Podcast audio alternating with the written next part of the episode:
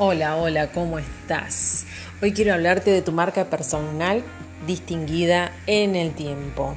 Así es, y esto es exclusivamente para los negocios, pero también para mm, venta de productos, materia primas y, por qué no, aquellos que trabajan eh, brindando servicios. Me quiero presentar. Soy Ana Elizabeth Giglia de Santa Fe, Argentina, Life Coach.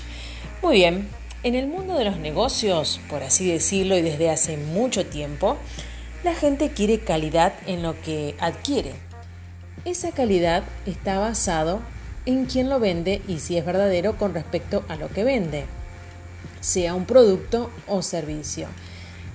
Esto quiere decir que el producto o servicio está ligado con la persona, la imagen.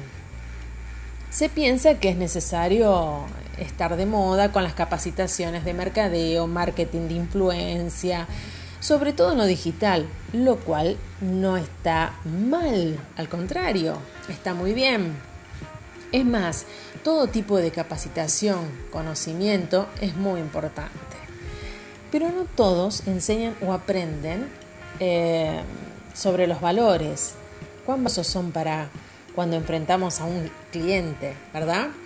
Hoy quiero traerte el tema de la marca personal y los valores que te acompañan para ser exitoso en el tiempo, dejando una huella que no lo olvidará nadie. Si deseas ser reconocido o reconocida en lo comercial y profesional, tomate el tiempo para diseñar tu marca personal. Si eres independiente laboralmente hablando, sea en servicios o vendiendo productos, o eres un empleado en relación de dependencia, me gustaría reflexionar con estas preguntas. ¿Cómo quieres que te recuerden hoy? ¿Te gusta lo que haces? Si fueras cliente, ¿qué te convencería de un producto o servicio para adquirirlo?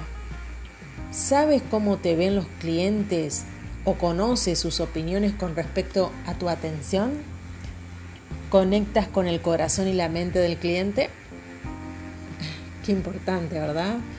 Cuando estás atendiendo a los clientes, ¿qué es lo que vendes de ti mismo?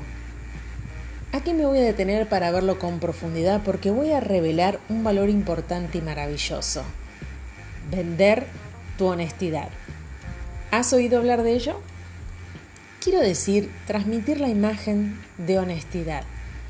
No basta solo con tener esa imagen, sino toda una vida donde dé respaldo o sustento a esta quiero compartir contigo algo que encontré en la Biblia.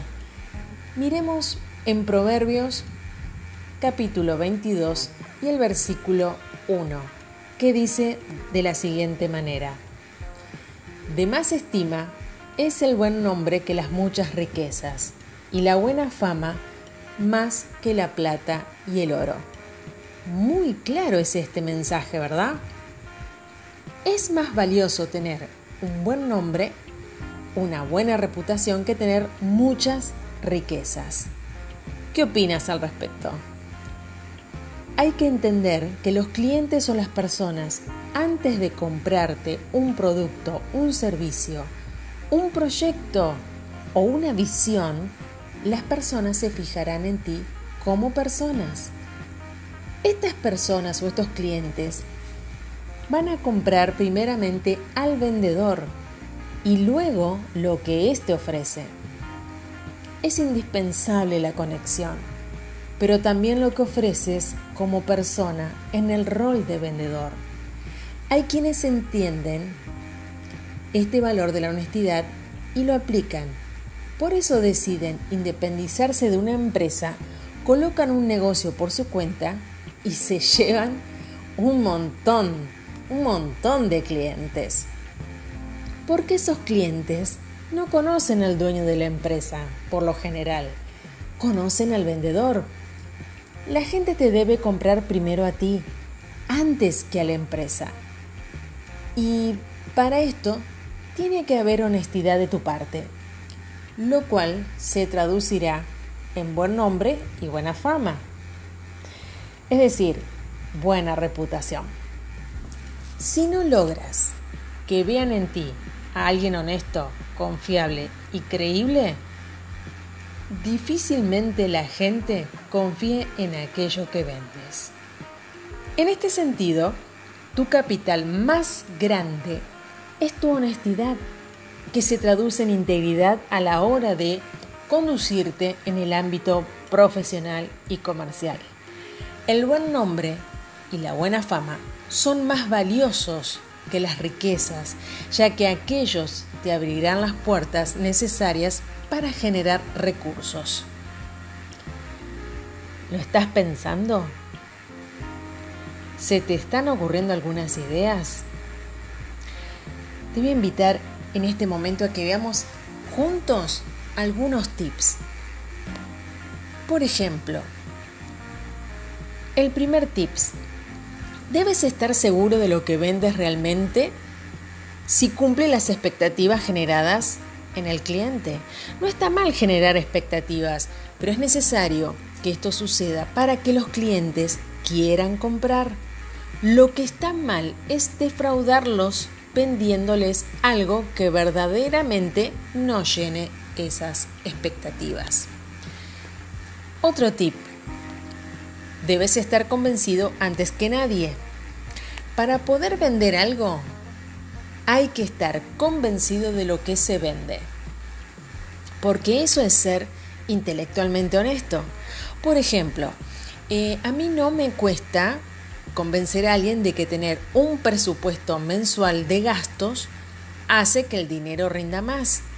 Porque estoy convencida de que así es. Porque yo misma lo veo, lo vivo y funciona. Y no solamente que veo que funciona, sino que también lo disfruto. Entonces, ¿qué preguntas me puedo hacer en este momento a través de este tips? Si yo fuera el cliente, ¿compraría lo que estoy ofreciendo? Yo, en lugar del otro, ¿haría esto? Por eso no hay nada mejor que vender algo de lo que a uno mismo o a una misma le gusta. Uno transmite el gusto por lo que vende. Si te toca trabajar, por ejemplo, vendiendo algo que no te interesa, bueno, Igual puedes aprender tácticas y técnicas de ventas y vender mejor que otros. Claro, pero en lo posible, si se puede elegir, hay que tratar de dedicarse a vender lo que a uno le gusta, lo que a uno mismo le da disfrute, bienestar, alegría. Recuerda que estamos hablando de la marca personal que dejé que deseas, mejor dicho, dejar en tu oficio. Tercer tips, debes convertirte en un conocedor de lo que vendes. Para vender bien, sea productos o servicios, hay que conocer mucho lo que se está vendiendo. Esto es, hay que ser un experto en aquello que se ofrece. Por eso uno debe capacitarse, interiorizarse bien en lo que en lo que se está vendiendo o se está ofreciendo. Además de vendedor, vendedora, debes convertirte en un asesor o asesora en lo tuyo. Debes ser alguien que brinda asesoramiento porque conoce y sabe del tema. Lo maneja como decimos nosotros aquí en Argentina. Alguien que sabe del tema lo puede manejar y dar una información y un asesoramiento adecuado. Pero también debes eh, poder concretar la venta y no solo dar información. Cuarto tips, debes cambiar la mentalidad de mendigo por una mentalidad de proveedor. En este punto quiero referirme a la necesidad de cambiar la mentalidad de algunas personas que se dedican a la venta. Este cambio de paradigma determinará el ánimo con el que te reciba el otro. Hay vendedores que piden permiso disculpas para ofrecer el servicio o eh, la mercadería. Esto no debe ser así, porque el cliente te recibirá acorde a cómo tú entres. Por supuesto, el complemento ideal para esa actitud es que puedas acreditar un historial de honestidad y confianza. La idea es que el cliente te vea como alguien que lo viene a ayudar, con una actitud de proveerle soluciones. Tips número 5 y vamos llegando casi al final. Debes lograr que te vinculen con el producto de forma directa, el producto o el servicio. El gran desafío de vender algo es lograr convertirte en un referente de lo que se vende. Debes buscar que el producto o el servicio y tu nombre se asocien en forma automática para que cuando alguien piense en el producto o en el servicio, automáticamente, directamente lo asocie a ti. Esto es estar posicionado en la mente del consumidor. Y para finalizar, lograr tener esta imagen como marca personal lleva tiempo. E incluso hay que decir que eh, no a ciertas cosas para lograrla. No comprometas tu honestidad porque estarás comprometiendo tu futuro. Entre un ingreso y tu buen nombre, opta siempre por tu reputación. Vende honestidad y de forma honesta y verás que tendrás abiertas las puertas para poder vender siempre lo que desees. Quiero darte las gracias por haberme acompañado en este tiempo y que tu marca personal en este 2021 sea recordada por mucho tiempo más. Un fuerte abrazo y gracias por este tiempo. Soy Ana Giglia, Life Coach.